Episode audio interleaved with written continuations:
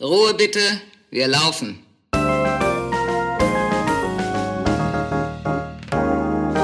Herzlich willkommen bei Ein letztes Mal und dann nie wieder, der Theaterpodcast mit Magdalena Schnitzler, Theatermacherin, und Jarnot, Puppenspieler. Szene 25. Frauenbild im Theater. Hallo Maggie. ja, schon, ich wollte dich mal oh so nennen. Nein, du hast mich so geoutet. ja, aber du magst es eigentlich gar nicht, ne? Ich hasse es. Ja, Entschuldigung. Dann, hallo Magdalena. Dankeschön. Noch schlimmer wäre es, wenn du gesagt hättest, hallo Magda. Ja, das ist so witzig. Da habe ich letztens noch drüber nachgedacht. Aber egal. Jetzt Wir- wissen es alle. Jetzt wissen alle wissen es. es. Ich finde meinen Namen in voller Länge, der ist gut so. Mhm. Und weißt du, wo, was ich am allermeisten hasse? Wenn mich Kolleginnen, die mich noch gar nicht lange kennen, am Theater, vielleicht einen Tag nach dem Konzeptionsgespräch gleich Magda nennen. Wie können die das machen? so unverschämt. Aber darum soll es heute ja gar nicht gehen. Nee. Es ist wieder Vorsprechtag. Yes. Und im Gegensatz zu sonst, wo wir die Gäste bei uns reinlassen, gehen wir heute zu unserem Gast. Oh, ich bin ja sehr, ich habe ja die ganzen Bewerbungsunterlagen dabei. Ich weiß ja gar nicht, ich, ich sehe nur ein riesiges Schloss. Ja, Das ist eine riesige Tür. Sechs Meter hohe Tür. durch. Mhm. Ja. Das halt hier auch ganz schön, ne? Ja, hallo, hallo. Magdalena, Magdalena. ja Hallo. ja, ja, ja. Ja, wer ist, wer ist denn da? Hallo?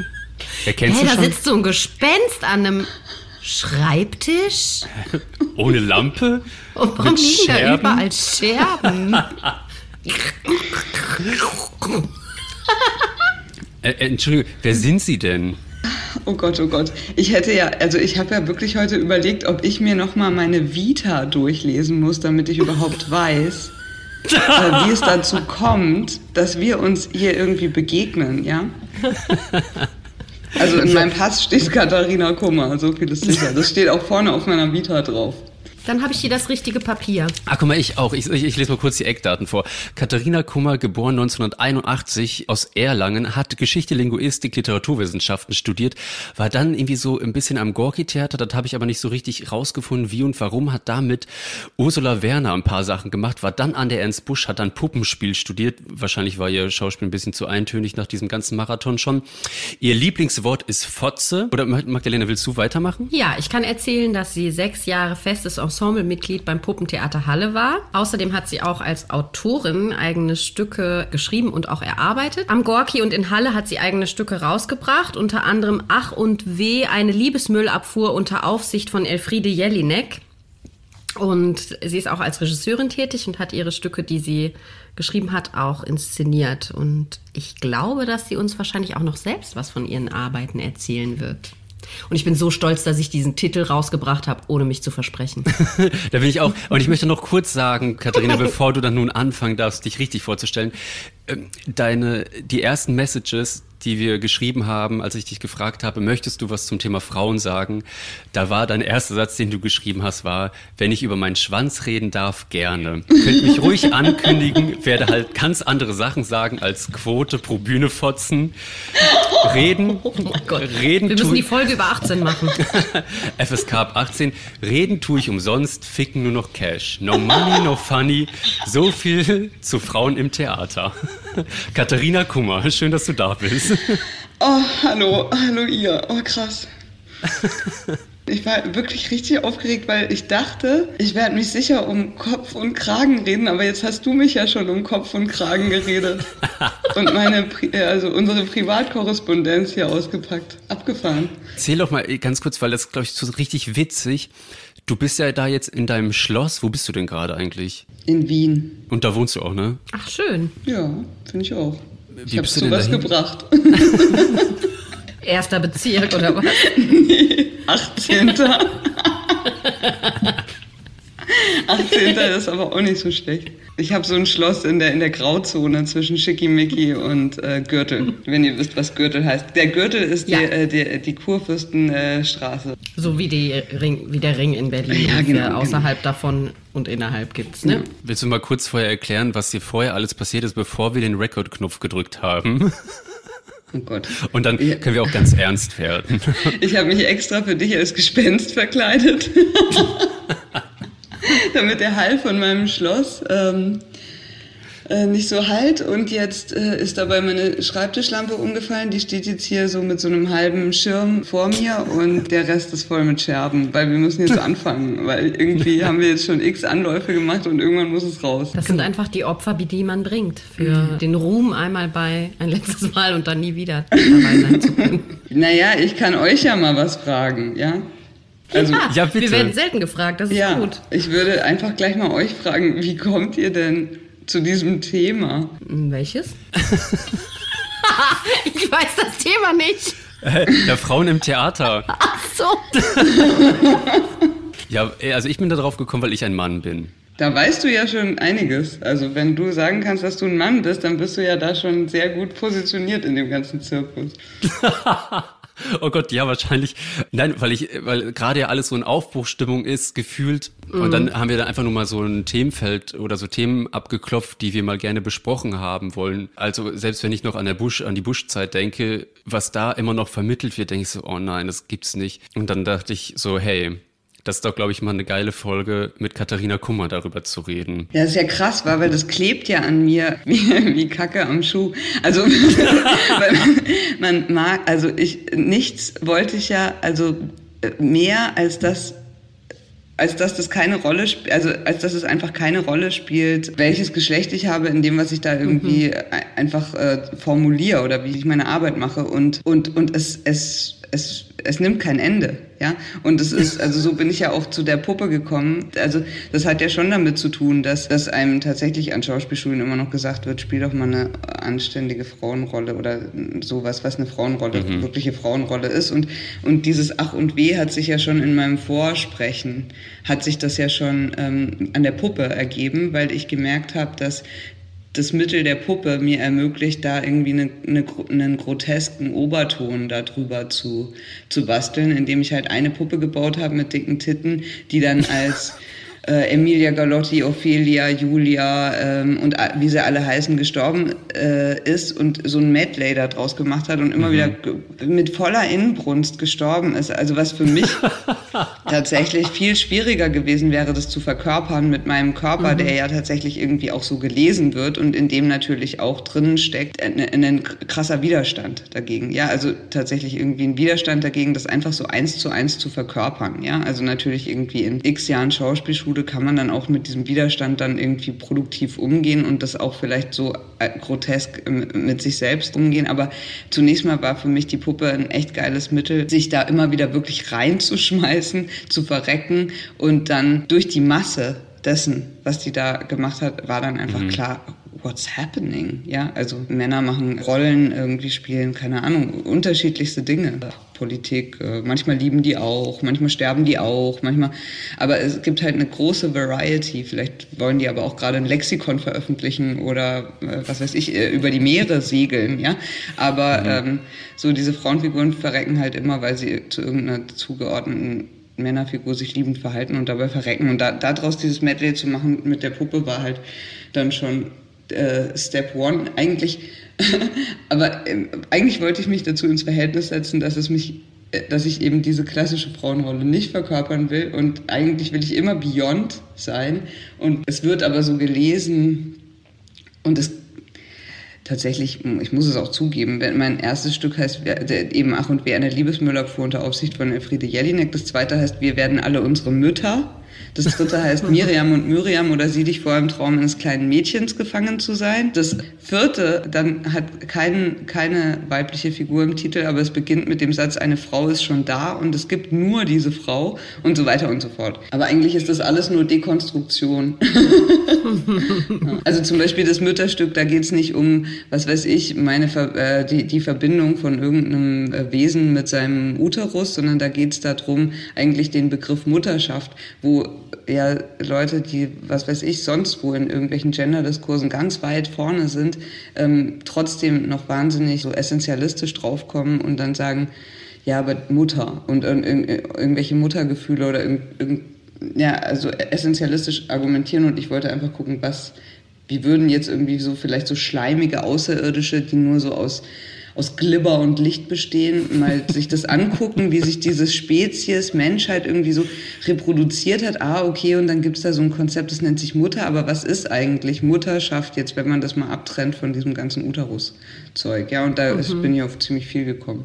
Äh, jetzt hast du schon so viel gesagt. Ich muss das mal kurz für mich sortieren, weil ich gar nicht mehr genau weiß, wo man da, was man sich da jetzt rauspicken soll. Ich sag einfach mal mein Lieblingswort, Fotze. ich könnte da vielleicht einhaken. Ja, bitte. Mit einem Stück, was ich mal gesehen habe. Da ja. würde ich gern, auch wenn ihr es vielleicht nicht kennt, eure Meinung dazu wissen, zu einer Thematik, die ich da kurz besprechen will. Das Stück hieß ähm, ja, also ich weiß es nicht mehr so genau, aber es gab Dinge mit Wurst oder so. So ähnlich hieß es. Ich habe es auf der Attention gesehen. Mhm. Und das sollte ein feministisches Theaterstück sein. Mhm. Und eigentlich schreckt mich das oft schon ab, wenn es dieses Labeling hat, aber ich wollte es mir halt angucken, damit ich auch mitreden kann und so aus Bildungszwecken. Und dann hatten die erstmal super schreckliche Dekorationen. Ich hoffe, ich, ich hoffe, niemand von euch hat jetzt in diesem Stück mitge macht, nee, nee, weil ich, ich fand es wirklich richtig, ja. richtig, richtig schlimm. Es war das schlimmste Stück, in dem ich in meinem ganzen Leben je war. Also die Dekoration war eine riesige Wurst, die war aufblasbar und so ein paar Mikrofone.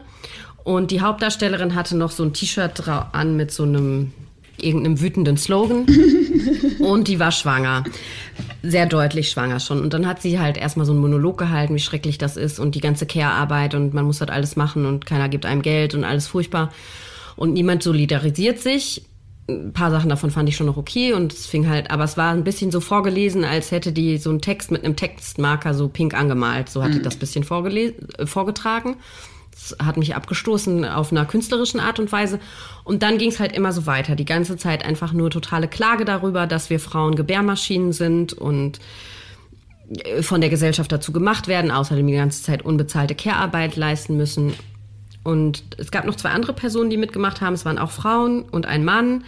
Die waren auch, alle drei waren weiß und gut, gut gebildet, wirkten sie zumindest. Und was mich aber total verwirrt hat, war einfach, dass diese Person ja hochschwanger war, sich darüber aufgeregt hat, eine Gebärmaschine sein zu müssen.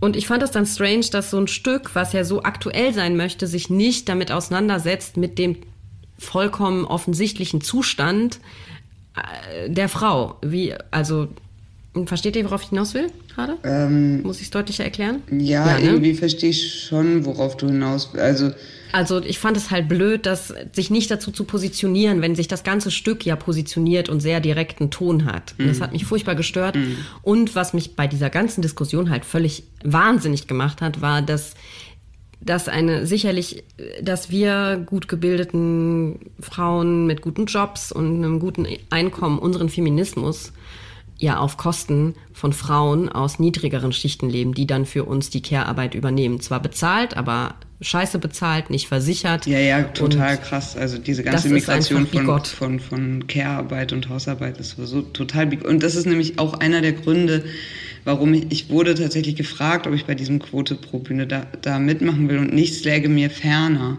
Also, aber in so vielerlei Hinsicht läge mir zum Beispiel also es läge mir nichts ferner als dieses äh, Stigma, was man irgendwie hat äh, durch Geschlecht, ja, was irgendwie, äh, also es gibt so viele Aspekte meiner meiner äh, sozialen Positionierung, die mich extrem privilegiert machen, ja. Und mhm. jetzt zu sagen, okay, aber so ein bisschen mehr Karriere wäre irgendwie schon cool und jetzt äh, äh, verwende ich meine Kraft dafür, dass ich als weiße Westeuropäerin mich jetzt unbedingt kult kulturell äh, äußern muss. Also meine Kritik an dieser gesamten Kultur an diesem gesamten Kulturbetrieb und an diesem gesamten Theaterbetrieb ist so fundamental, dass mir jeder Gedanke ersterben würde, wenn ich äh, vor diesen Gedanken stellen würde, dass ich sage, die Welt muss mich, genau mich, weißes, Deut mit deutschem Pass ausgestattetes, privilegiertes äh, Wesen halt irgendwie jetzt unbedingt noch lauter hören als eh schon. Ja? Und, und äh, ab, auf irgendeine seltsame Art und Weise äh, kriege ich, also hab, ich, ich sage nicht nein, wenn mir jemand einen Theaterjob anbietet, weil ich kann das einfach sehr gut. Ja? Aber ich, und ich, ich habe auch nichts dagegen, mich zu äußern. Aber ich habe, also das ist so auf so vielen, also Ebenen habe ich habe ja ein gespaltenes Verhältnis mich dazu so ich beschreibe auch keine Anträge in denen drin steht dass ich weil wenn ich schreibe wenn ich beschreiben müsste warum ich jetzt unbedingt Gehör finden müsste dann fällt mir dazu gar nichts mehr ein ja ich mache einfach meine Arbeit und tatsächlich ähm, mhm ist die äh, jenseits dessen. Äh, ich mache ja auch aus dem Grund, mach ich, ich bin ja nicht Politaktivist, also doch, mhm. aber das trenne ich voneinander. Das hat nichts mhm. irgendwie damit zu tun. Ich bin auch in unterschiedlichen Bereichen mache äh, mach ich Dinge, ja, also da, ziemlich viel Direct Action, aber das ist ein anderes Thema, aber, aber, aber nicht in Bezug auf meine Kunstarbeit oder auf meine Kulturarbeit, die steht für sich. Ich will ja mit dem, mit dem, was ich da, mit dem, was ich da in genau dieser Form sag, kommunizieren und äh, nicht damit außenrum. Das, das ist vielleicht blau, man könnte es blauäugig oder stur nennen, aber es ist, ich bin einfach so stur. Mir, ähm, und, und das Schöne an Kunst ist ja, dass ich jenseits dessen beginnen kann zu denken, was mich gerade umgibt. Also wenn ich jetzt mich in politischen Zusammenhängen bewege, dann muss ich eventuell mich genau wie du gerade von diesem Stück beschrieben hast, dann muss ich das irgendwie alles benennen, dann muss ich irgendwie äh, versuchen, das äh, zu verändern und so weiter und so fort. Mhm. Aber ich kann ja Welten entwerfen, die einfach jenseits dessen sind, was mich gerade hier, äh, womit ich konfrontiert bin. Ja, also wie in dem Mädchenstück zum Beispiel, wo ich sage, Mädchen haben die Welt unterkellert. Die Position des Mädchens ist, die, das Mädchen ist das, die einzige Figur, also Figur im Sinne von äh, Figur, die man, Rolle, die man einnehmen kann, ja. Die einzige Denkfigur auch, ne, die, die die Welt überlebt hat, weil niemand das ernst genommen hat, das Mädchen und nicht, oh, wir müssen alle starke Mädchen sein und Ronja Räubertocht und tralala, sondern äh, nee, genau dieses verdaddelte und verträumte und wie soll der Kapitalismus und Patriarchate ansetzen, ja, weil wir es einfach vergessen. Also und das kann jeder für sich claimen dann, also auch Leute, die als Jungs äh, bezeichnet werden. Das ist einfach eine Position, die man einnehmen kann und die irgendwie cool ist. Und in der Welt, die ich da entworfen habe, war das das Einzige, was überhaupt überlebt hat. Alles andere war weg. Ich finde das super spannend, was du sagst. Und ich finde auch gut, dass du dich da in deiner künstlerischen Arbeit nicht vereinnahmen willst von einem politischen Ziel. Weil, so wie du das gerade beschrieben hast, kannst du ja wirklich viel geöffneter denken, weil du nicht in eine ähm, Schublade oder in eine Richtung künstlerisch arbeiten musst. Ich finde aber, was du schilderst, ist ja trotzdem irgendwie sehr aktivistisch. Ich finde gerade das Letzte, was du gesagt hast, halt, hat mich sehr, hat bei mir im Kopf was aufgemacht, also dass du meintest, dass auch Jungs das eben für sich claimen können. Und ich, das finde ich halt auch wichtig, wenn man auf Erziehung guckt und Mütter guckt oder sowas, dass wir ja einfach die Jungs und Mädchen, also die Menschen von morgen heraufziehen und da nicht Rollenbilder schon wieder erziehen wollen. Und wenn du das im Theater schon schaffst, ist das ja mega der mm, Step. Hattest du eigentlich, Katharina, als du im Festengagement warst, oft Stress mit den Regieleuten? ich wusste, ich rede mich um Kopf und Kragen. Also, naja, das, das also okay. Wir machen das schon die ganze Zeit. Sagen wir es mal so. Also eigentlich war ja äh, so dieses, wie, dieses Vorsprechen mit Ach und Weh und so weiter. Mh, mm, äh, war ja äh, genau, ein, ich wollte ja an die Puppe oder bin an die Puppe, weil ich genau diese Art von Betrieb abarbeiten wollte oder äh, bedienen. erfüllen, bedienen und auch nicht das mit der Welt kommunizieren, was eben da in vielerlei Hinsicht äh, kommuniziert wird von, äh, von der Art, wie Theater gemacht wird, ja. Und dann war ich da im Engagement und ich will echt, also ich bin echt richtig krass froh über die Zeit. Ich hatte einfach mega Hammer-Kollegen und so weiter und so fort, ja. Aber tatsächlich ist genau das dort gewesen, was, was ich eigentlich durch dieses, ich bin an der Puppe und kann meine eigenen, ähm, meine eigenen auch, also Konzepte machen und das mhm. mit der Welt kommunizieren, so genau so, wie ich es kommunizieren will, äh, war da halt dann tatsächlich einfach auch anders. Ja, also ich stand da halt am Besetzungszettel und ich habe tatsächlich immer als die jüngste Frau im Ensemble, wenn man mich Frau nennen möchte.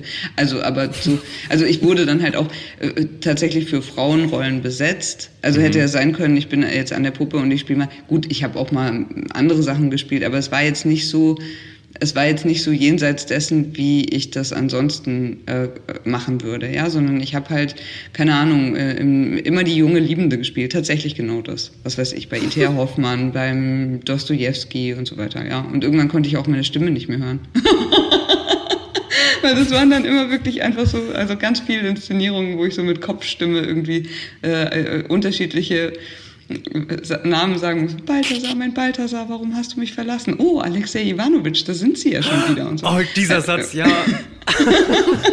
von dem hast du, und so haben wir uns kennengelernt, Katharina. Ah, ach, dass wir, wir, hatten, wir, wir hatten doch so einen krassen. Äh, Habe ich zu dir auch gesagt, Alexei Ivanovic, da sind sie ja schon wieder. Nein, nein, du hast mich bei einer Vorstellung besucht, wo es mir ganz schlecht ging in der Produktion. Ich weiß. Und so haben wir uns kennengelernt und dann haben wir ganz lange darüber geredet und dann hast du, dann hast du mir gesagt, genau diesen Satz erzähl, äh, vorgetragen. Siehst du, wie traumatisch.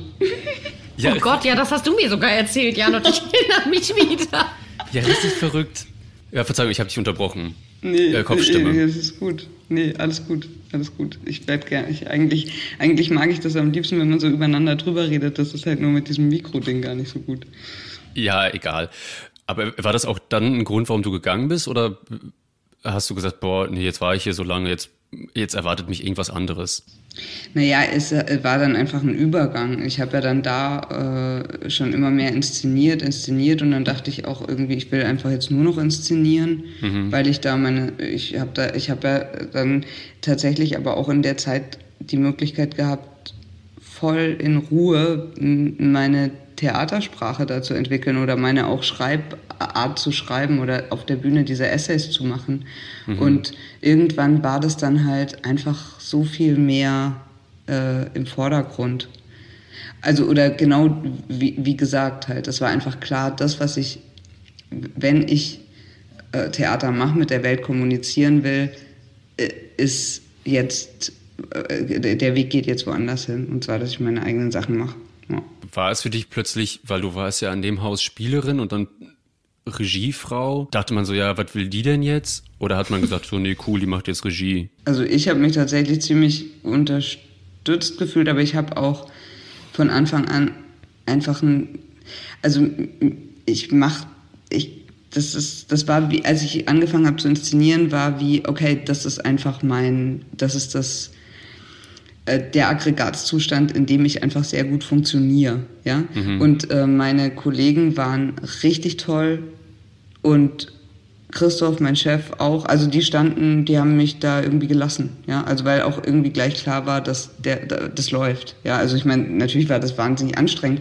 Was wirklich eine Herausforderung war, war plötzlich, ich war ja die kleinste im Ensemble und meine mhm. Spielerkollegen waren mir teilweise dann irgendwie so, so ältere, erfahrene Leute und äh, denen dann, also die, dann zu inszenieren und auch Uschi zu inszenieren, das war schon, also ich musste da jeden Morgen sogenannt mir Eier wachsen lassen. Und äh, das habe ich dann aber gemacht und dann bin ich auf die Probe gegangen und dann habe ich halt immer aber auch gemerkt, es funktioniert einfach. Also die haben mich respektiert äh, und ich habe die respektiert, es war einfach gut, hat, hat geklappt. Nein, war nicht weird, war einfach nur gut. Und so an anderen Häusern hattest du manchmal das Gefühl, dass du dachtest so, ah, eigentlich wäre es an anderen Häusern weiß nicht, wenn es da mit Abteilungsstress gab, einfacher, wenn man einen Schwanz gehabt hätte? Auf jeden Fall, auf jeden Fall. Also zum immer Beispiel, zu Beginn. Ach, immer zurückgehen? Was? Immer zu Beginn, finde ich, ist es so. Da muss man immer erstmal, die ersten Tage musst du erstmal klar machen, ey, Leute, ich arbeite hier. Ich habe diesen Job bekommen, nicht weil ich irgendwie 10.000 Euro gegeben habe oder jemand den Schwanz gelutscht hat, sondern weil ich einfach meine Sache gut kann. Aber man muss es immer erstmal beweisen und das müssen die Typen einfach nicht, ist meine Erfahrung. Sorry, dass ich dir da reingekrätscht bin. Nö, passt schon. Ja, aber wahrscheinlich, äh, wahrscheinlich hast du recht, nur ich blende das halt so hart aus, weil ich irgendwie gleich wirklich, glaube ich, mit der vollen Armada von irgendwie, ähm, von ich weiß, was ich will, irgendwie da antanzt, aber nicht so, aber gar nicht in so einem Selbstverteidigungsmode, sondern ganz einfach, äh, es ist einfach easy. Irgendwie, ich habe nicht so, das habe ich gar nicht so das Gefühl. Aber was, äh, wo es mir jetzt zum Beispiel total krass aufgefallen ist, war, ich habe im Bundesarchiv inszeniert äh, letztes Jahr im Herbst. Also am Theater sind die Leute ja schon gewöhnt, dass man halt irgendwie jetzt nicht unbedingt äh, ein Business-Kostüm anhat, wenn man zur ähm, äh, äh, Bauprobe kommt oder so. Ne? Außer man so. ist Regisseur, Mann. Die kommen immer in so komischen Anzügen ganz oft. Oder Janot? Ich war oder noch so nie bei einer Bauprobe. Trainings Boah, in so Trainingsklamotten ganz oft. Das finde ich aber wirklich, sorry, dass ich so äußerlich bin. Ich finde das ein bisschen missachtend den Leuten gegenüber. Businesskostüm muss nicht sein, aber doch nicht im Jogginganzug. Das ist vielleicht der neue Anzug. Also ist halt immer noch ein Jogginganzug. Ich bin halt doch altmodisch. Tut mir leid. Entschuldigung. Also du warst im Bundesarchiv, nicht im Businesskostüm. Ja, aber zu dem Jogginganzug will ich dann auch noch was sagen. Das hat nämlich ja. auch was mit Geschlecht zu tun. Aber nein, ich war nicht im Businesskostüm. Wir haben im Bundesarchiv gespielt, geprobt und gespielt. Ne? Und also wir mussten da immer bei den Pförtnerinnen und Pförtnern äh, und äh, siehst du schon, eigentlich würde ich sagen, bei den Leuten an der Pforte. Bei den Leuten an der Pforte mussten wir uns anmelden. Und dann... Haben die echt, also ich, ich war halt die, ich war die Chefin von einer großen Produktion, die da irgendwie wichtig war, irgendeine so Falk-Richter-Uraufführung, ja? Und noch nach Wochen, die wir da gearbeitet haben und wirklich hart und gut gearbeitet haben, hat irgendjemand gesagt, die Mädchen sind da wieder oben. Das war total crazy. Und da habe ich gedacht, ich müsste eine Krawatte und einen Schwanz haben, dann wäre alles cool. Ja, aber ich hat, wir hatten keine Chance. Die haben dann auch unsere Requisiten weggeräumt, weil die dachten, das wäre Müll. Also wir haben halt dann teilweise tatsächlich Müll gehabt, aber das waren halt Requisiten. Aber wir haben nicht da Gummibärchentüten gehabt, weil wir halt Mädchen waren, die Ringelpiez spielen und Gummibärchen essen, sondern weil wir halt über die Verschmutzung der Weltmeere irgendwie, äh, weiß ich nicht, ausprobiert haben mit irgendwelchen Müll und so. Aber das war dann einfach auch weggeputzt, weil die Mädchen haben mal wieder Scheiße. da oben irgendwie in ihrem Kinderzimmer haben die da irgendwie Gummibärchen. Pyjama-Party. Ja, genau, genau. Das war krass. Als, als gesagt wurde, die Mädchen, vor allem bin ich halt jetzt auch 40. das hat richtig gestört, ne? Ich glaube, das macht eine heiße Ausstrahlung, Katharina. Dafür will ich aber dann Geld, dass man mich Mädchen nennen darf. Aber das könntest du ja zu denen sagen von der Pforte. Mhm. Gegen Vorkasse darf, dürf, dürfen Sie gerne sagen, die Zehnmal Mädchen. Mädchen sagen, 20 Geld. Na, viel mehr. Und was war mit den Jogginganzügen? Ja, das würde ich mich jetzt auch wissen. Ah, ja, ein Freund von mir, ein Regisseurskollege, äh, der, ähm, ich war mal bei einer Premiere von ihm, also was ich ja eigentlich nie mache, äh, auf Premieren gehen, aber ähm, dazu auch noch später. Aber ich war halt bei seiner Premiere und dann hat er gesagt, boah, ey, sag mir mal, wie findest du es eigentlich, so ein scheiß Gelaber und so, oh Gott, oh sorry, ich glaube, der war total betrunken, ne? Sorry, sorry, ich hab, ich war, oh, ich bin so durch, ja. Der hatte halt auch so, so ein also Uhr, äh, schon seit Wochen getragene Klamotten und hat gesagt, heute Morgen, da war ich irgendwie in der, in der Tram gesessen und ich dachte, boah, wer stinkt denn hier so? Ja, wer ist denn hier gerade eingeschlafen? Und dann merkte ich, oh, das bin ja ich, ja. Oh und, oh Gott. Und das war auf seiner Premiere. Und als ich die nächste Premiere selber hatte und vorm Applaus dachte, ah, ziehe ich mir jetzt heute dann mal einen Rock an statt der schwarzen Jeans oder so, habe ich gedacht, never again. Ich gehe einfach genauso zu meiner Premiere, wie ich jetzt seit Wochen geprobt habe. Und zwar jetzt immer. Das ist das, den Headspace, den verwende ich jetzt irgendwie nicht mehr da drauf. Mhm. Weil das hm, finde ich sonst ungerecht. Ähm, warum ich mich da jetzt als Mädchen verkleiden soll, weil ich gerade Premiere habe. Hm, ich verkleide mich halt immer als Mädchen. Das wäre dann total absurd, wenn ich das nicht machen würde bei der Premiere. ja, okay, gut. Das wäre irgendwie komisch. Ja, Außerdem stehe ich halt auf diesem Glamour. Ich muss halt immer irgendein. Ja, ich mag halt Glamour. Ich würde auch einen Anzug tragen, der glitzert. Es soll mhm. glitzern. Ja, das möchte das ich sehen. Ich kenne dich ja nicht, aber wenn, dann möchte ich dich im Glitzeranzug kennenlernen. Ich mache auch Vorkasse. Vorkasse. Boah, das wird aber schon teuer. Wenn ich dann auch noch den Bart anhab, dann äh, glaube ich, bringe ich den, dein Vermögen durch. Und warum gehst du nie auf Premieren? Janot macht das ja auch nicht so gern, ich auch nicht so gerne. Tatsächlich treffe ich mich eigentlich, also dass ich jetzt mit euch rede, ist, ist, ist, ist, das ist die Seltenheit, dass ich mit Theaterleuten überhaupt rede, weil ich, wenn ich nicht gerade Theater mache, dann... Dieser niederen Kaste. Nee, irgendwie wüsste ich dann gar nicht mehr, also was mich halt irgendwie, weil das ist das viel größere Thema für mich tatsächlich als Geschlecht, ist eigentlich wirklich, das ist halt... Äh, das ist irgendwie, das, darüber denke ich tatsächlich explizit nicht nach oder so. Aber was das viel größere Thema für mich ist, ist diese, oder was mich auch wirklich wütend macht, ist diese Homogenität dieses ganzen mhm. Kulturbetriebs. Und ich, ich kann da nicht abhängen. Also ich kann da irgendwie, ich wüsste gar nicht mehr, worüber ich überhaupt kommunizieren sollte, wenn ich auch noch in der Zeit, wo ich nicht gerade Theater mache, wo man ja die ganze Zeit mit Theaterleuten umgeben ist, dann auch noch die ganze Zeit mit Theaterleuten abhängen soll. Also, und dann sitzen im Publikum ja leider auch immer noch so viele Theaterleute oder ähm, so halt die ganzen Bürgers und ähm, das ist, da, da, ich, ich brauche tatsächlich also er, erstens viel Ruhe oder viel Zeit für mich alleine und zweitens, wenn ich dann schon Leute treffe, dann, wenn ich frei habe, Leute, die mit Theater nichts zu tun haben. Und, und auf Premieren gehen und so. Also genau, eben diese, dieser ganze Spezialdiskurs, den dieser Kulturbetrieb halt führt, ja. Also der, wer redet hier eigentlich mit wem, denke ich mir die ganze mhm. Zeit. Hier, reden, hier redet wirklich so eine homogene Gesellschaft immer nur miteinander. Seit mhm, so total. langer Zeit. Und das interessiert mich tatsächlich eigentlich nicht die Bohne. Und deswegen auch wenn, also wenn man mir zum Beispiel einen Job anbietet, dann mache ich den. Sehr, sehr gerne. I love it. Wirklich nichts lieber als das und das passiert mhm. ja auch irgendwie immer. Ähm, dann probiere ich auch ähm, da Leute rein, also in irgendeiner Form, mich an Leute zu richten. Äh, also tatsächlich waren meine Liebsten äh, aus dem Publikum dann die Leute von der Pforte letztendlich im. Bundesarchiv.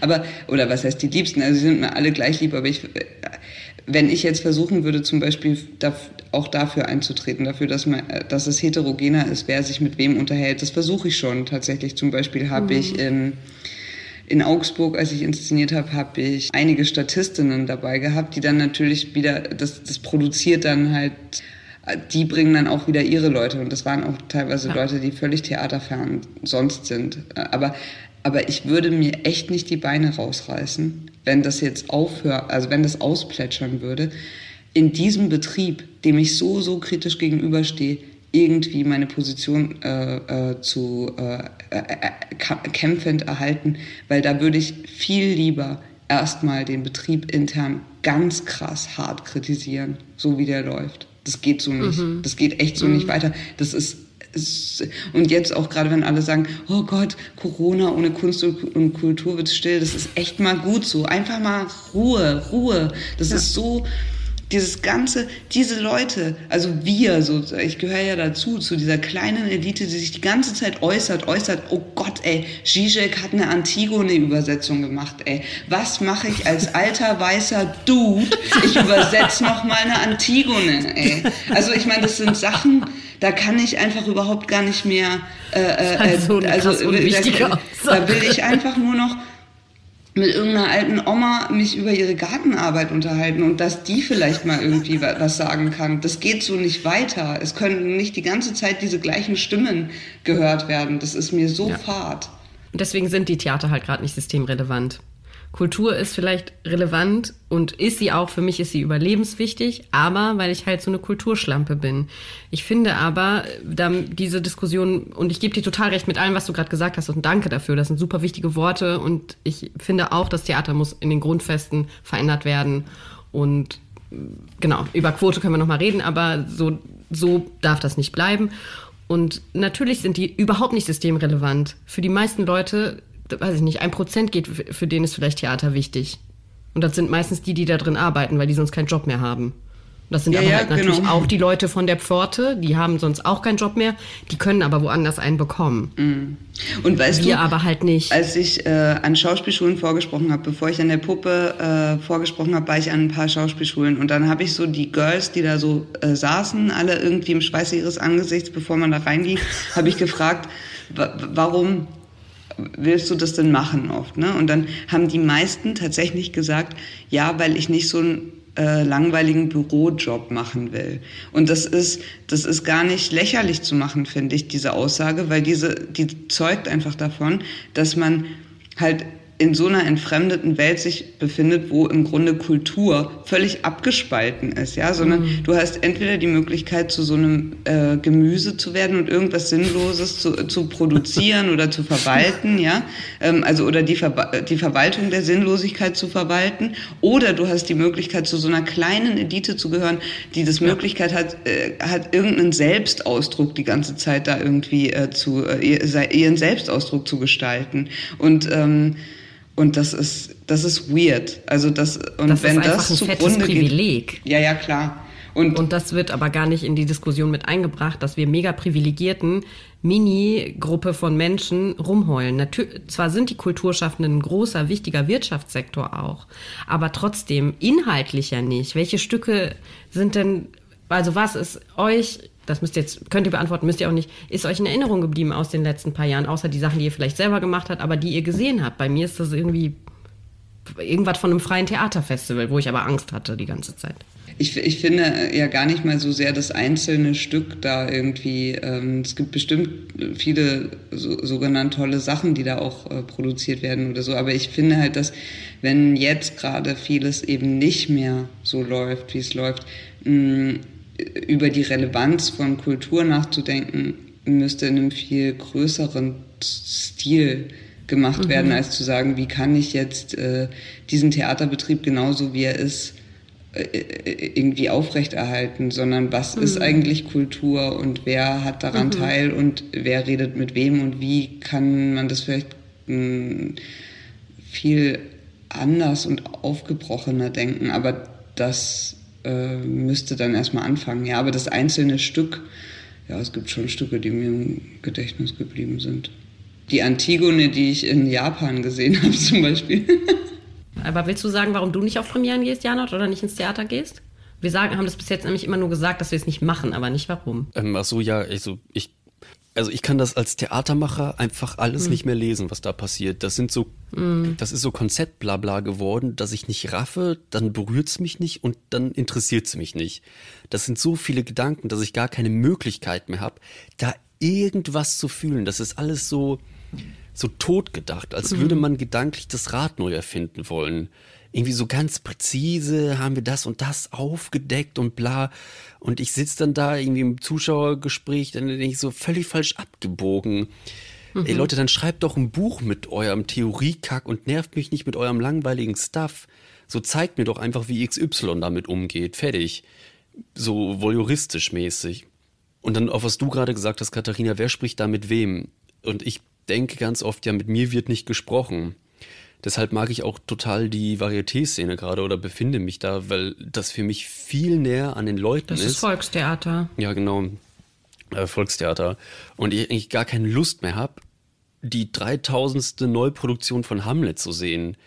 Es gibt doch so viele geile neue StückeschreiberInnen, spielt das doch mal. Was richtig geil wäre, wenn man den Theater mal verbieten würde, für zehn Jahr, Jahre Klassiker zu spielen. Dann käme mal so ein neuer frischer Wind irgendwie in die Bude. Ja, Verzeihung fürs Abkotzen. Äh, und bei dir? Ja, also auch, dass ich halt super oft sehr unbefriedigt bin und mich frage, warum das jetzt eigentlich dafür jetzt Geld ausgegeben wurde. Und diese ganzen Leute da ihre Lebenszeit dafür aufwenden mussten und was der, die Regisseurin da jetzt eigentlich zu sagen hatte oder warum dieses Stück jetzt auch noch auf dem Spielplan steht. Dann, genau, ich möchte halt auch berührt werden, unterhalten werden. Ich möchte nicht IKEA-Möbel auf der Bühne sehen. Also ich möchte schon Eskapismus haben. Und äh, das passiert halt nicht. Und ich glaube, ich bin auch einfach zu sehr in der Mühle gewesen, lange Jahre, so dass ich auch so einen Cut brauchte. Aber ich muss trotzdem sagen, jetzt im Lockdown, mir fehlt halt meine Arbeit richtig krass. Das ist eine Erkenntnis, die mir vorher nicht so deutlich war und dass es mir schon auch fehlt, in diesen, äh, in ein Theater zu gehen oder eine Oper zu hören oder ein Konzert zu hören. Mhm. Und äh, was mich aber auch halt stört, ist oft dann in meiner Freizeit das machen zu müssen, weil das dann gleichzeitig ja auch wieder Arbeit ist, mir was anzugucken. Weil ich da Leute, Kollegen treffe. Ich habe auch nicht immer Lust, welche zu treffen. Mhm. Das kommt drauf an, wie introvertiert oder extrovertiert ich gerade bin. Und weil ich eben an der Relevanz halt oft zweifle. Und dann die Sachen, die mir in den letzten Jahren gut getan haben, waren eben, haben wir auch schon mal besprochen, auf freien Festivals und an Orten, wo ich auch nicht damit gerechnet habe, dass mich das Theater da erwartet. Ja, das ist so ein Satz, den ich richtig zum Kotzen finde. Welchen? Wenn da so Stücke rauskommen und man dann so Teaser bei Facebook sieht und dann sagt der, die das Regiemacher in, ja, also das Stück, das ist hochaktuell. Das Stück ist aber so, was, Carmen? ja, du kannst jede Scheiße nehmen und die hochaktuell bereden und irgendwelche Verlinkungen zum Heute herstellen. Und wenn dir nichts einfällt und du richtig fantasielos bist, dann kannst du das noch mit dem Kostüm regeln. Dann lässt du Othello irgendwie mit Louis Vuitton auf der Bühne rumlatschen und dann ist das der böse Kapitalismus. Und dann hast du noch ein subtiles Understatement drin. Oh, Horror. Und das, was du auch gerade am Anfang gesagt hast, Katharina, das mit dem privilegierten Dasein. Ich habe das auch manchmal so Irritationsmomente beim Proben, wenn ich dann merke, dass die Leute keinen Humor mehr haben und ich dann erwachsene Menschen sehe, die sich anschreien, ob die Tasse jetzt grün oder gelb ist. Tatsächlich, wenn ich selber arbeite, geht es mir gar nicht so. also, weil wenn ich, also wie gesagt, also das ist, es sind irgendwie so ein bisschen zwei unterschiedliche Layers. Das eine ist das der Überbau und das andere ist tatsächlich der Content von dem, was, äh, also wenn ich da in, am Inszenieren bin, dann kann ich mich ja genau so zu den, zu den Gedanken und ähm, und Sachen ins Verhältnis setzen, dass ich mhm. nicht in dem Moment mich dann frage, was soll der Scheiß, weil das äh, da, da habe ich ja ein, da hab, also ich habe ja da die Möglichkeit, das den Rahmen so zu setzen, ja. dass ich den für richtig und sinnvoll innerhalb des Rahmens halte. Also es gibt ja keine Welt, also es, es gibt ja nur die Welt, wie sie mhm. gerade ist, ja. Und ähm, ich, ich glaube, das sind, das sind wirklich sehr getrennte Dinge. Also wenn ich ein Stück mache und ich habe ein Thema, an dem arbeite ich mich ab und so weiter, dann habe ich ja maximale, ähm, dann äh, äh, äh, bediene ich maximal die Möglichkeit, mich zu diesem zu dieser Situation so ins Verhältnis zu setzen, wie ich das richtig finde. Und so ist also einfach mit der Realität, wie sie ist. Nur wo ich nicht so den den Impetus herkriege, ist mhm. zum Beispiel, um irgendwas zu kämpfen. Und deswegen wie auch äh, Quote pro Bühne oder, oder, oder, ja. Also wenn es da ist, wenn ich wirklich meine Arbeit machen kann, die ich auch gut mache, dann nehme ich den Rahmen, äh, oder, oder nehme ich diese, äh, diese Herausforderung an, immer wieder und habe den Eindruck, dass das auch immer wieder das, also dass ich da schon das, das dann hin äh, mache, weil ich äh, rede dann nicht 500 Stunden über Tasse grün oder gelb oder äh, ob man jetzt, äh, weiß ich nicht, ob Tofu zu den Grundnahrungsmitteln im Kühlschrank gehört auf dem WG-Plenum oder sowas. Aber ähm, na, aber, e- okay. aber eben, ich kämpfe nicht. Ich kämpfe keine Kämpfe von außen um mich in diesem Betrieb. Das ist wie, keine Ahnung, wenn ein Theater zum Beispiel irgendwie die Subventionen gestrichen wird, würde es für mich teilweise schwierig sein, eventuell auf eine Demo zu gehen. So war es ja in Halle irgendwann. Da haben wir mhm. dauernd demonstriert als äh, GmbH, Stress und und ich habe immer gedacht, ich will jetzt nicht demonstrieren für den Erhalt dieses Theaters, sondern ich finde, wir sollten uns erstmal hinsetzen und uns selber überlegen, ob das, was wir hier machen, gerade überhaupt so richtig und so wahnsinnig wichtig ist, weil ganz mhm. viel davon hat mir überhaupt schon gar nicht mehr gepasst. Aber es ja? geht ja um Arbeitsplätze in dem Fall. Von, nicht nur von dir, der es nicht gerade nicht passt. Ja, klar geht es um Arbeitsplätze. Aber das sind zwei unterschiedliche Sachen zu sagen, diese Kultur muss erhalten ja. werden oder mein Arbeitsplatz ja. äh, muss erhalten werden. Mein Arbeitsplatz, ja, Entschuldigung, mit den Arbeitsplätzen, da ist ja jetzt auch die Frage, ne? man hat ja eine, äh, also äh, eine begrenzte Energie, sich zu irgendwelchen Dingen zu verhalten. Ja? Also ich kann jetzt um meinen Arbeitsplatz kämpfen, ähm, wenn ich dann aber vorschiebe, dass die, Kultur, dass die Menschen Kultur brauchen, äh, weiß ich nicht, also ich brauche meinen Arbeitsplatz. Das ist völlig in Ordnung und auch für meinen Arbeitsplatz zu kämpfen ist in Ordnung. Ähm, trotzdem äh, bin ich dann halt eher so drauf, dass ich sage, ich bin ohnehin sehr privilegiert. Ja, also äh, selbst wenn, also gut, mein Arbeitsplatz war jetzt nicht ganz konkret in Gefahr oder sowas, ne? aber äh, wenn ich jetzt einen, so einen politischen, wenn ich noch Energie habe für Politarbeit, stecke ich die dann wirklich da, dahin, dass ich noch privilegierter werde oder äh, mache ich das woanders? Ich bin zum Beispiel bei einer Menschenrechtsorganisation, die heißt Red Edition und äh, mhm. da geht es um Migrant Sex Workers in Wien. Mhm. So. Da habe ich was damit zu tun. Ja? Da, da stecke ich auch Energie und Kraft und so weiter rein. Aber eben nicht, äh, nicht in Quote pro Bühne. Weil das jetzt so oft gefallen ist. und ich das spüre, dass da irgendein Gesprächsbedarf, glaube ich, besteht. Sag mal kurz, warum du das also wie deine Position dazu ist. Na, eigentlich habe ich das, glaube ich, schon fünfmal gesagt. Ich finde es völlig in Ordnung, wenn das, wenn, na. Hast du es schon gesagt? Habe ich es verpeilt? Also du, du findest nicht, dass es eine Quote geben muss? Ach so, ganz ehrlich. It's, mhm. it's not my fight. It's just not my fight. Also äh, das ist, da bin ich irgendwie die falsche. Da, da habt ihr bestimmt, findet ihr bestimmt andere Leute, die sich da äh, ähm, also tatsächlich ist es so, dass es ist ja ein Fakt. Ja? Ähm, mein Geschlecht ähm, oder mhm. so wie ich geschlechtlich gelesen werde, um es mal mhm. richtig auszudrücken, ähm, gereicht mir tatsächlich zum Nachteil in vielerlei Hinsicht. Ja? Und echt, ich, ich werde richtig hart aggressiv, mhm. wenn ich meine Energie, das sackt mir ja sowieso schon Energie. dass mir das zum Nachteil gereicht. Und soll ich die Restenergie, die ich habe, jetzt dafür mhm. verwenden, äh, für Selbstverteidigung? Also bevor ich irgendwie ein Gespräch noch darüber führe, würde ich irgendwie lieber mir eine Beretta kaufen. So. Aber echt nicht. Ähm, das, ist, das ist so, also von dem, was ich eigentlich im Kopf habe, oder im Geist denken kann, mhm. ist diese Realität so arschweit entfernt. Ja? Und wenn ich mich dazu ins Verhältnis setze, wirklich mhm. fällt mir als Künstlerin, äh, was auch ein saublöder äh, Ausdruck ist, aber fällt mir wirklich nichts mehr ein. Also inhaltlich fällt mir nichts mhm. mehr ein dann, weil das ist so traurig. Also da, ähm, wenn ich das vermische, das hat kein, das, das macht mir, äh, ich, ja, da bin ich so aggro, das geht nicht, geht nicht. Und das, das verliere, da verliere ich auch. In, in, Dann wechsel schnell das Thema, Janosch. Ja, gibt es eigentlich noch andere Sachen, die du am Theater ändern wollen würdest? Am Theater, weißt du, das ist so. Was, was ist Theater? Ich. Mh, mm, was ist Theater? Mh, mm, ich denke, ich bin da jetzt gerade noch äh, so in den Anfängen dessen, was ich denke. Mhm wie das sein könnte. Und da habe mhm. ich noch gar nicht so richtig tolle, ähm, ausformulierte und sich formiert habende Gedanken dazu. Ja? Wenn ich jetzt ansetzen würde, da wie es gerade so ist, dann wäre das irgendwie weit davon entfernt von dem, was, was ich vielleicht gerne denken will. Ja? Also ich, wenn man sich jetzt weiterdenkt, dass das halt so zerfällt oder wenn man drüber nachdenkt, wie irgendeine Kultur eine gelebte Kultur, ja, in vielerlei Hinsicht mit unter dem Aspekt des Theatralen äh, mhm.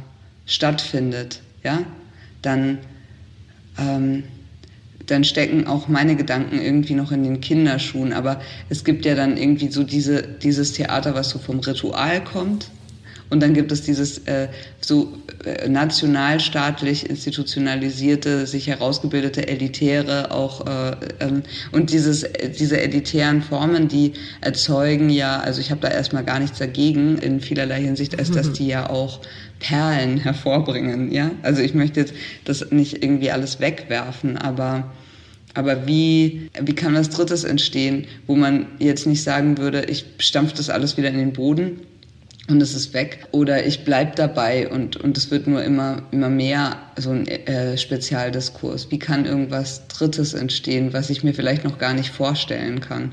Aber äh, ja, ich probiere jetzt da auch gerade so aus. Ne? Also eine Sache, die mich gerade interessiert in Anbetracht dieser, ich finde ja, dass diese Corona-Welt gerade total viele Möglichkeiten bietet ja. für da, dafür was auszuprobieren, weil, weil das einfach zerschossen hat, wie es gerade so ist. Und was ich jetzt zum Beispiel ausprobieren will in meiner nächsten Inszenierung nächstes Jahr, die ist, ähm, ich habe gerade war ich in zwei Produktionen, deren Premieren halt nicht stattfinden konnten und wir haben geprobt und konnten dann nicht spielen und ich dachte, warum nicht spielen? Geil. Ohne Proben statt Proben ohne Spielen, ja? Mhm. Und ähm, ja, und ich habe sowieso immer gerne schon sehr bald, mhm. wenn ich inszeniere, Leute, also Testpublikum drin. Ja. Weil ich finde, es muss, also Theater ist da, dass es gesehen wird und ich halt nicht so gerne das Ding immer zurück, bis es dann tada irgendwie fertig da ist, sondern ich habe einfach gern ab und zu schon mal immer äh, da Luft dran. Und das mag ich halt jetzt äh, mal ausprobieren, dass ich das wirklich total kultiviere, dass schon in der Probenzeit, weil who knows, mhm. äh, wann der nächste äh, Shutdown kommt, einfach im Grunde alle paar Tage oder permanent muss ich mir noch ein Format ausdenken, halt Leute drin sind und da auch irgendwie dann schon permanent irgendeine Art von Auseinandersetzung da stattfindet, ja? Weil auch mein, also diese Probenprozesse sind ja auch ja. so oft so bereichernd, ja. Und das, was die Leute dann, äh, da, da kommen die ja gar nicht ran, ja, an diese Art von Auseinandersetzung. Und irgendwie finde ich das gut, das mal zu probieren, das aufzulösen, so ein bisschen. Und worauf ich auch gerade total Bock habe, ist eine Solo-Produktion mit meinem Vater. Als der überhaupt kein Schauspieler ist, aber ich mache ja so, also ich führe oft ganz viele Interviews und das sind gerade so meine zwei Corona, Corona-Points, ja, die ich äh, mache. Da, das probiere ich. Ja. Hört sich super spannend an, finde ich super, dass, äh, dass du das Theater dann auch aktiv Leute miterleben lässt. Ich finde, die bekommen oft so eine äh, in Zellophan verpackte Sache vorgesetzt und mir geht's ganz oft so, dass ich Dinge, die ich in den Proben erlebe, halt tausendmal spannender finde. Und ich glaube, daran die Leute teilhaben zu lassen, würde auch eine viel größere mhm. Faszination mhm.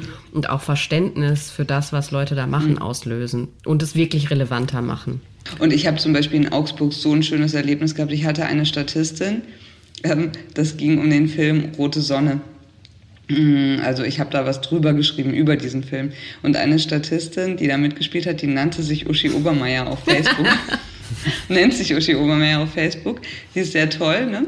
Und ähm, die, arbe äh, die arbeitet in der Versicherung, glaube ich. Und die ähm, ist... Äh, wir, wir hatten dann irgendwann so eine total verfitzte Theaterdiskussion so mit den, mit den Spielerinnen und Spielern und, und, und da ging es dann, wer versteht es hier eigentlich und so weiter, ne? Verstehen die Leute eigentlich, was ich sage und tralala und ich hatte irgendwie gedacht, oh Gott, wie soll ich das jetzt nochmal erklären, dass die Leute sicherlich verstehen, was du da sagst. Und dann hat äh, Uschi Obermeier irgendwann gesagt, zu den ganzen äh, Spielerleuten äh, aus dem Ensemble, ne, die da mitgespielt haben, die alle so Kunstproduzierende waren, die haben gesagt, hat gesagt, ey Leute, echt, oh, können wir jetzt echt mal aufhören? Mein, mein, mein Freund hat mich gestern den Text abgefragt, ja?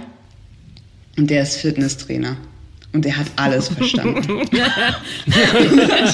das hat so geil die Luft rausgenommen aus diesem Arti-Diskurs, weil man einfach manchmal gar nicht mehr weiß, was die Phase ist. Und das war, ja, Grounding. Also ich finde deine Position gut und die ist klar, was so dieses ganze Frauen- und Theaterding betrifft.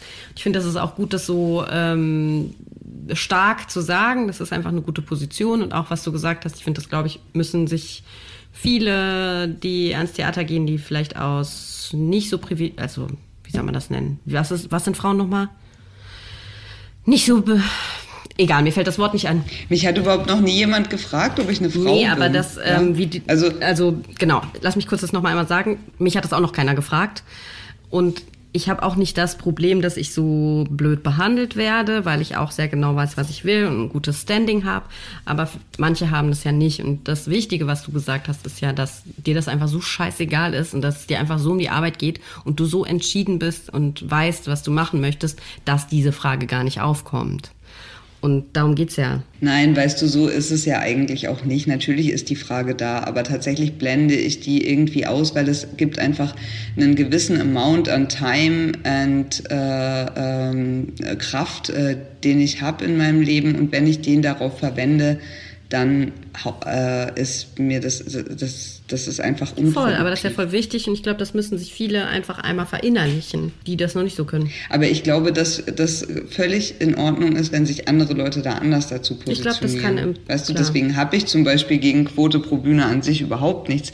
Es ist, it's just not mhm. my fight. Ich glaube, das kann halt empowernd sein, ja. Vielleicht auch überhaupt meine Art von Selbstverteidigung. Ja also oder nicht Selbstverteidigung, das will ich ja gar nicht, sondern das ist da, wo ich mich positioniere. Ich möchte irgendwie mich jenseits dessen mhm. positionieren, auch wenn es noch nicht mhm. stimmt, ja, auch wenn ich das jetzt mhm. erstmal behaupte, auch wenn ich mhm. erstmal mhm. behaupte, es gibt ein ja. Jenseits, ja. Es gibt natürlich keinen Jenseits. Natürlich habe ich total viel Struggles, weißt du. Aber wenn ich jetzt die ganze Zeit über meine Struggles rede, dann komme ich sowieso nicht ins nee, genau. Jenseits. genau. Deswegen so. fand ich es ja auch eben sehr viel interessanter, was du noch gesagt hast über deine Arbeitsweise oder wie du dich einem Stück an annäherst. Das ist super spannend, finde ich.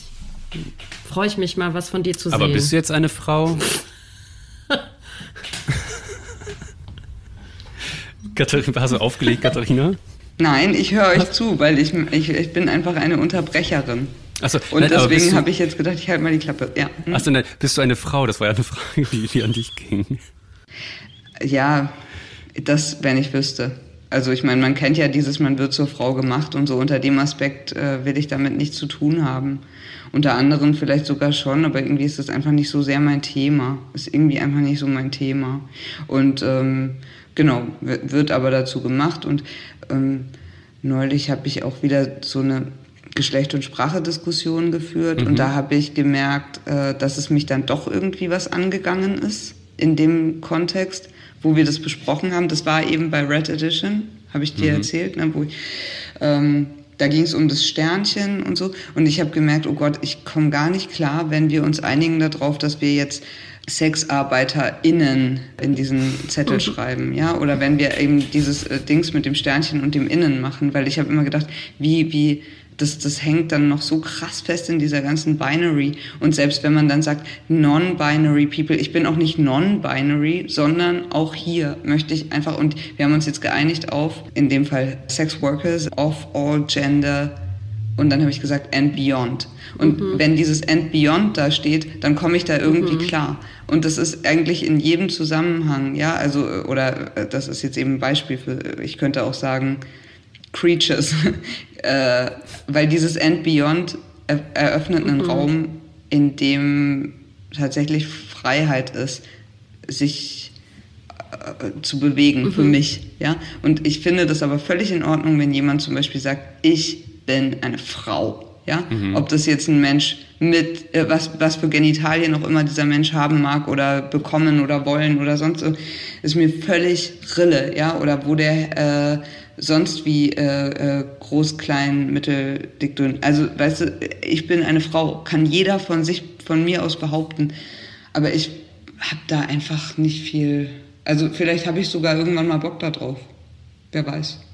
Aber Personalpronomen, würdest du sagen, du bist sie? Kommt auf den Kontext an. Mhm. Also, oder sagen wir es mal so, es, es stört mich jetzt nicht so arg. Aber das habe ich eben gemerkt, in, wenn ich in irgendeiner Art von, das ist mir halt auch in, in Queer-Communities hm, passiert. Immer wenn ich versuche, mich in irgendeiner Form mit irgend, irgendwelchen anderen Leuten zu verbinden. Ja, also Identität finde ich ja sowieso, also für mich irgendwie die Wurzel allen Übels. Ja? Mhm. Und immer wenn ich mich in irgendwelchen so Bereichen bewege, wo ich dann in in die Gefahr gerate, mich zu identifizieren, ja, mhm. wird es mir dann plötzlich wichtig, dass das irgendwie verstanden, benannt äh, oder auf eine richtige Art benannt wird oder so, ja. Ob das jetzt äh, betrifft, mit wem ich amorös oder intim äh, bin oder wie auch immer, ja. Also wenn mich jetzt jemand als bi bezeichnen würde, würde ich sagen, oh Gott, geh mir weg. Also ich, ich habe keine Lust auf diese Identität. Und dann würde ich versuchen, mit irgendwie, wenn ich mich mit Leuten identifiziere, da zu versuchen, eine gemeinsame Sprache zu finden. Aber wenn ich jetzt mich einfach so im Mainstream bewege, ist mir das, ist mir das Rille, wenn ich sie genannt werde. Ich glaube, das ist sogar einfach ziemlich, ja, das ist sogar ganz gut, mich als sie bezeichnen zu lassen, auch, ähm, auch im Hinblick, auch im Hinblick darauf, dass manche Leute, die sich da irgendwie wirklich das Bedürfnis Bedürfnis haben, sich zu positionieren, mhm. mit Pronomen mhm. kämpfen, ja, oder dafür kämpfen, dass irgendwelche Pronomen verwendet werden, die für sich für sie irgendwie richtig anfühlen, denke ich, uh, since it's not so much of my business, just call me she, her, because ja. why not, you know? Und du, Janot? Ob ich ein Mann bin? Ja, witzige Frage. Hm, Habe ich lange drüber nachgedacht, aber nur weil eine Kommilitonin, jetzt Kommilitone, ist, also sie möchte jetzt er sein, also sie war schon immer er. Ich hoffe, ich beleidige jetzt keinen. Und also sie, also man besteht jetzt auf das er. Und das hat mich zum Nachdenken gebracht. Also ich, der schon immer, der sich schon immer als er gelesen hat und auch von der Gesellschaft so gespiegelt wurde. Also ich weiß gar nicht, was er ist. Ja, also ja, was klar. bedeutet er? wenn ich zum Beispiel mit meinem Papa über männlich und weiblich rede und wir fangen an, dann daran zu zoomen, dann mm. wird das Eis immer dünner. Also die Attribute, die ich unter er stehen hatte, können genauso gut unter sie und es oder irgendwas stehen. Ja. Und dann gibt es für mich nur noch einen einzigen Unterschied, Penis und Muschi. Aber mich lässt das Gefühl nicht los, dass da trotzdem irgendein Unterschied ist. Schau mal, du hast ja am Anfang mein, meine, meine Nachricht vorgelesen, ne, die ich dir geschrieben habe. Mhm. Auf das, ob du mich äh, zu, äh, befragen kannst zum Frauenbild im Theater. Mhm. Und da habe ich ja irgendwie richtig krass, äh, richtig, also ich habe ja nicht ernsthaft geantwortet. Eigentlich ist, ist die, die Form, in der ich mich dem zuordnen kann, wenn ich eben nicht gerade Politik mache oder so, ist es halt einfach eine groteske also ich kann mhm. da irgendwie eigentlich nur, äh, ich kann da nur äh, anders drüber sprechen, anders als äh, in dem, was richtig und falsch ist und so eine Wirklichkeitssuche. Mhm. Also guck mal, ich habe gesagt, ja, wenn ich dann über meinen Schwanz reden kann. Wenn du mich jetzt fragen würdest, was hast du damit gemein. Mhm. Ja, was hast du damit gemeint? Was hast du damit gemeint? Jetzt, hab ich, siehst du, jetzt rede ich mich um Kopf und Kragen. Nee. Und warum ist dein Lieblingswort Fotze? Nein, ich glaube, ich habe, also ich habe jetzt nicht gemeint, dass, ah, das kann ich euch auch noch erzählen. Aber ich habe, äh, ich habe damit nicht gemeint, dass ich irgendwie, weiß ich nicht, äh, tatsächlich irgendwie Penisneid habe, obwohl ich das manchmal habe. Echt? Aber, ähm, sondern dass, ja, Boah, krass. Noch nie in meinem Leben wollte ich einen Penis haben. ich glaube jetzt, ich auch jetzt auch nicht mehr irgendwie. Das Einzige, was ich wollte, ist, dass ich mal weiß, wie es ist, wenn ich mit mir schlafe. Hä? Das kann ich jetzt nicht richtig sagen. Ich wollte, Echt, das wollte ich ich, wollte noch immer wissen. wissen, wie es wäre, wenn ich mit mir selber, also wie es ist, mit mir zu schlafen. Okay. Ja, weiter. Das Dünnes Eis. bestimmt- Ja. nee, sondern weil, äh, weil ich vielleicht, glaube glaub ich, einfach, das ist ja dann Mm, eine Metapher, ne? Also, also wenn ich sage, ich, wenn, nur wenn ich über meinen Schwanz reden kann, ist es ja vielleicht eine Metapher von, ähm, nur wenn ich darüber reden kann, was, also, äh, also so dieser, diese, dieses Phallus-Ding ist ja dann schon irgendwie Stärke oder irgendwie äh, ähm, ähm, machen und äh, äh, Zeug, ja, also irgendwie ziemlich nice in der Welt, so, er hat eine gute Position. Und vielleicht irgendwie sowas, ja, also nur wenn ich mich nicht auf diese Opferposition begeben muss und sagen, äh, ja, ich als Frau, la la la la la la, sondern genau und und so so so haue ich das dann halt raus. Ja, nur wenn ich über meinen Schwanz reden kann. Aber das bedeutet dann im Grunde nur, wenn ich darüber reden kann, was an mir, äh, also was ich eigentlich an, an dem vermitteln will, was ich, was ich halt in die Welt Ja. raus tun möchte und nicht äh, von dieser Opferposition Mhm, zu das ist ja sprechen. auch- ja, ich glaube so. Und so geht es ja dann weiter in Metaphern. Ja. Aber könntest du dann eigentlich einfach so neue Metaphern kreieren und sagen so, ja, nur wenn ich über meine Eierstöcke reden darf? Dass du, weißt du, was Das ich würde in meine? dem Zusammenhang aber nicht funktionieren. Das funktioniert ja nur, wenn man da irgendwie einen, einen Twist macht, der sich erstmal auf, auf die Realität bezieht, so wie sie ist, Mhm. und sie dann verdreht. Also, wenn, wenn ich über Mhm. meine Eierstöcke reden darf.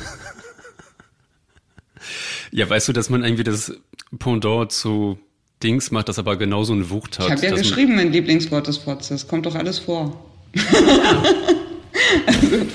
Okay, dann machen wir einen Themensprung. Warum ist dein Lieblingswort Fotze? Das mit dem Lieblingswort kommt daher, als ich am Gorki war, da vor dem ganzen äh, äh, äh, Ernst Busch Studium, habe ich da unter an, da war ich ja bei der Drei-Groschen-Oper ewig lang und dann war ich da in einer Sache mit drin, die hieß die Apokal äh, nee, die Bibel Teil 1 bis 5 und in der Apokalypse habe ich so einen Luftballon-Striptease gemacht. Und vor der Premiere hat Bettina Hoppe, ich weiß nicht, ob ihr die kennt, eine ziemlich nice Schauspielerin, äh, ein lesbisch, äh, lesbischer Star am lesbischen äh, Schauspielhimmel von Berlin und die also äh, die fand ich richtig toll. Und die hat zu so einer blonden, farmigen Schauspielerin, die da auch mitgespielt hat. Die blonde, äh, blonde farmige hat die Eva gespielt und Bettina Hoppe hat die hat das Böse gespielt oder das Gute, egal, wie auch immer, irgendwas anderes. Und dann hat die aufgeregte Eva gesagt: Oh Gott, gleich geht's los. Sag mir noch was Schönes. Und Bettina hat gesagt: Fotze. Das war das Schönste, was ich gerade sagen konnte. Und seitdem ist es mein Lieblingswort.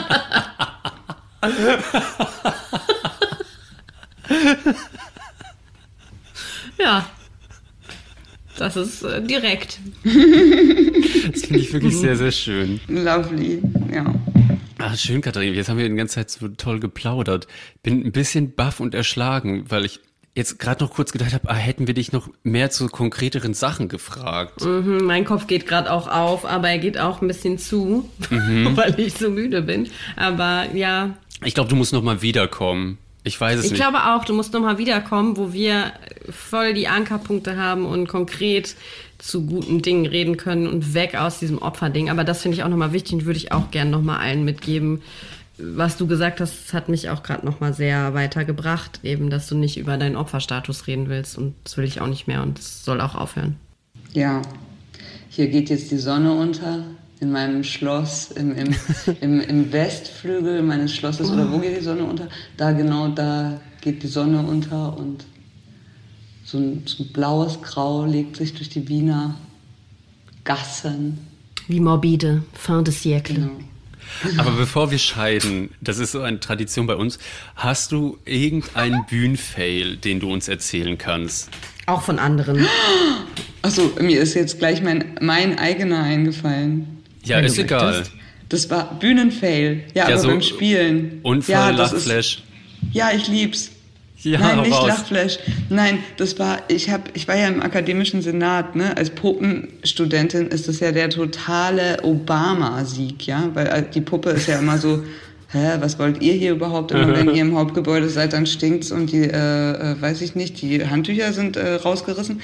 Und dann habe ich es aber aus irgendeinem Grund geschafft, in diesen akademischen Senat vorzudringen, ja, also gewählt zu werden von den anderen Studierenden. Und dann habe ich da gesessen und habe das geschafft, irgendwie einen Platz zu erkämpfen für die Puppenabteilung im heiligen Intendantenvorsprechen der Ernst Busch, ja. Und wir haben dann halt mit Claudia Bauer zu viert, äh, äh, weil nur vier irgendwie teilgenommen haben dann von uns, zu viert King Kong gemacht, also viermal die weiße Frau und einmal den großen King Kong und ich habe dann weil ich gleich gesagt habe, Claudia, was für ein rassistischer Scheißstoff und so. Und dann hat sie gesagt, ja super, mach dir einen Monolog draus. Und dann habe ich mir einen Monolog draus gemacht. Also, dass die weiße Frau, die war gerade so kurz vorm Kommen eigentlich, weil sie so wahnsinnig er ergriffen war von diesem, also oder so heiß war auf dieses große schwarze Monster, was sie irgendwie da so in die Hand genommen hat und ist dann, dann bin ich an die Rampe ge gerannt und habe über Rassismus, also meinen Rassismusmonolog gehalten, bis mich der Dinosaurier dann äh, angegriffen hat von hinten. Und wir hatten alle so weiße Kleidchen an und ich habe wirklich auf der Heinz-Bühne beim IFO habe ich diesen Monolog gehalten und erst am Ende von meinem Monolog habe ich gesehen, dass mir die Titten ausgewandert waren, also die rechte, glaube ich. Das heißt, ich hatte wirklich diesen ganzen Intendantenvorsprechmonolog, wo ich das dann auch noch erkämpft hatte, hatte ich halt einfach mit einem Tittygate äh, ähm, gehalten. Das, oh nein. so fing alles an. Wie hast du dich gefühlt danach? Lustig.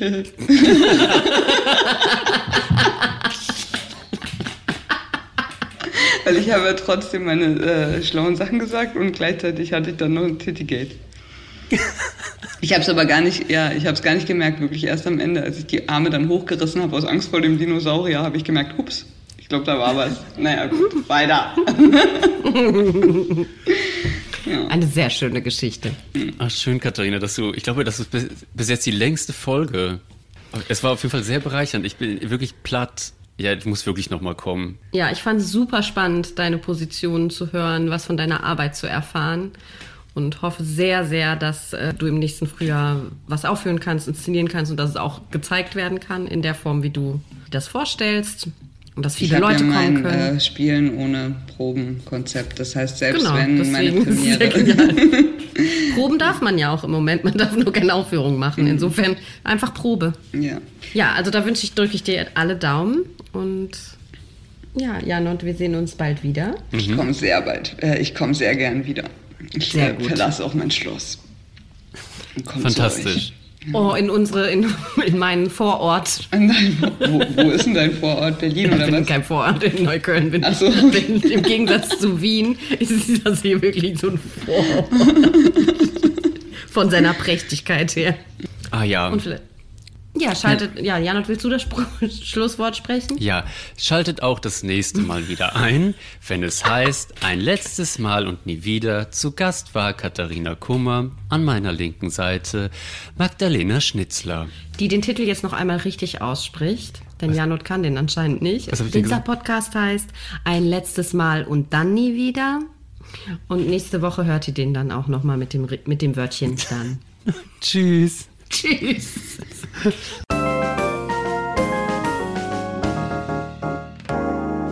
Das war ein letztes Mal und dann nie wieder. Der Theaterpodcast mit Magdalena Schnitzler, Theatermacherin, und Jarnot, Puppenspieler. Musik Rupert Schnitzler, Tonmischung Studio Lentrum. Ansage ich, Regina Lemnitz. Bis zum nächsten Mal. Und danke, schön gemacht. Und jetzt bitte ich die Kollegen und Kolleginnen der Technik, Requisite und der Tonabteilung für den Abbau zur Bühne.